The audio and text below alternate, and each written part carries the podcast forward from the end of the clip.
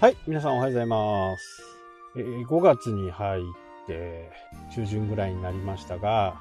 えー普通のこう一般的な生活を行っている方にもね、えー徐々に影響が出てきます。まあ、やっぱり会社がね、えーもうこの時期に、この騒動にね、乗っかってボーナスを出さないとか、いろいろこう言ってきているみたいですけど、まあその煽りを食うのがね、やっぱり会社員であったりしますよね。で、まあなぜこんなことを言うのかっていうと、うちのね、少ないアパートでもね、そんな話が上がってきたり、退去する方が出たりね、あとは少ないテナントビルの方もね、相談を受けたりとかですね、えーして、やっぱりそこのお店とかはね、もう道の申請に基づいてね、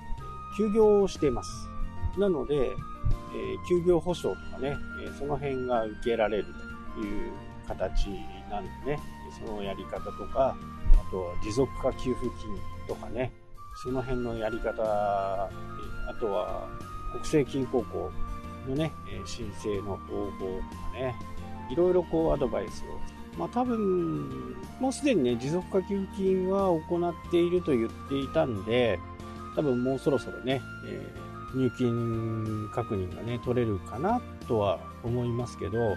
えーこれね、あんまり言えない話なんですけど、実際は今、3営業所でですね、えー割り振ってやっていると。で、その事業者のところね、1日、えー6000件の依頼が来ると。で、これ番号順とかじゃなくてね、す、べ、てなんか割り振りらしいですね。全国に何3箇所あって、それはもうランダムにね、まあ、センターみたいなところがね、全部割り振りをするようですね。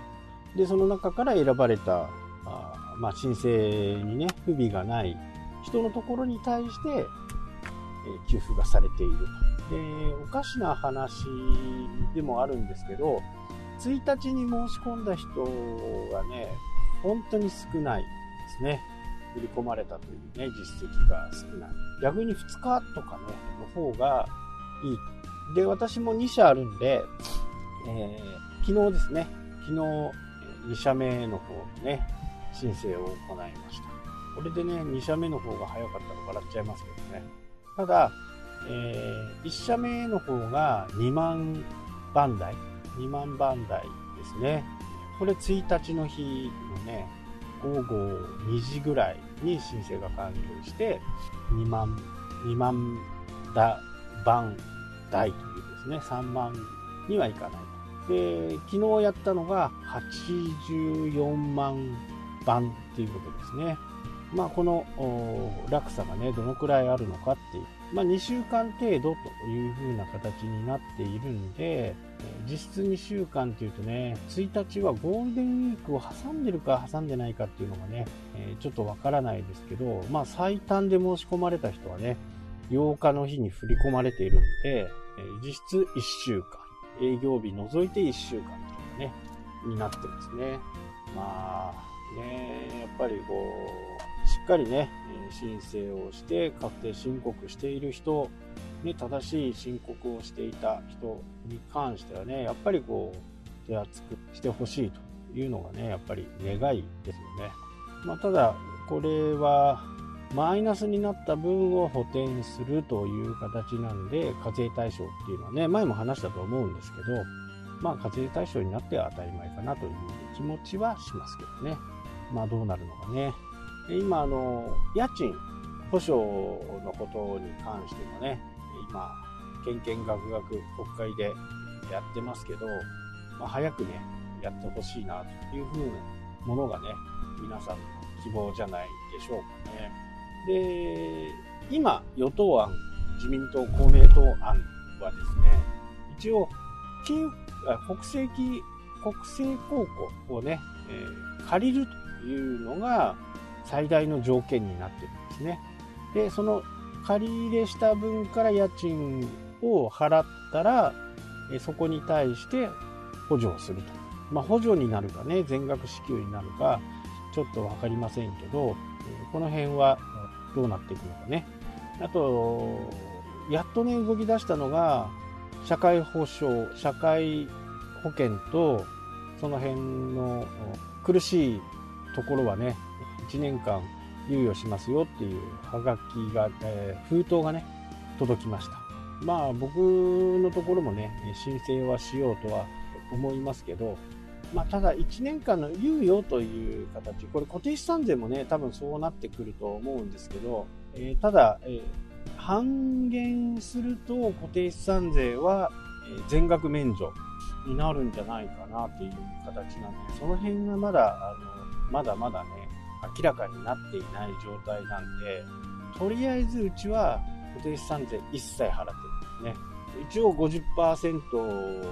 ね、減収の月があるんで、その辺がどうなるかっていうのが、まあ、とにかく今はね、ちょっとこう、落ち着いてね、支払いをこう考え方によってはね、やっぱりこう早めに払っておきたいっていう気持ちがあると思うんですけど、ここをね、ちょっとぐっと抑えてね、僕の場合はね、もう本当期限までに払えばいいや、みたいな感じですから、一括で固定資産税払うこともないですしね、時期が来たらやるという形なんですけど、もらうとね、すぐに一括で払いたいっていう方もね、やっぱりいると思うんで、ここはね、事業者のところ、まあ、家庭ね、一軒家とか普通の個人という風な形になると、ちょっとわからないですね。今あんまり情報が出てないんで、事業者であればね、固定資産税の減免、もしくは免除ね、あるとなんで、なかなかちょっと、なかなかどうしてね、10万円もらえる固定資産税、あ、地方に行って、まあこれはいろいろあってね、ちょっとね、後出しじゃんけんみたいな形になっちゃうんで、まあ政府のやり方もね、やっぱり問題があるんですよ。えー、よくね、アドバルーンを上げて、批判されたら違う方にする。批判されたらすぐ変わる。このね、なんとなく信念がないなっていうね、えー、フリーランスの方なんかね、雑取得、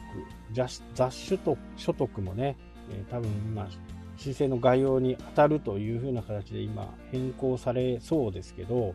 まあそもそもね、やっぱりこう、雑取得って定義が分かっていればね、事業所得にしているはずなんですよね。まあこの辺の定義をね、本当にこう、簿記3級のね、テキスト買って読むと、多少はわかると思うんでね、ぜひやっぱり今、この時代にね、その申請とか税金とか、え動向をね、しっかり確認してみてはどうかなと思い、まあ、まだまだね、収まる余地がないですけど、形的にはね、北海道なんか、まあ、今月末までになればね、ひどいよね。まあ、他の県とかであればね、徐々に解除、15日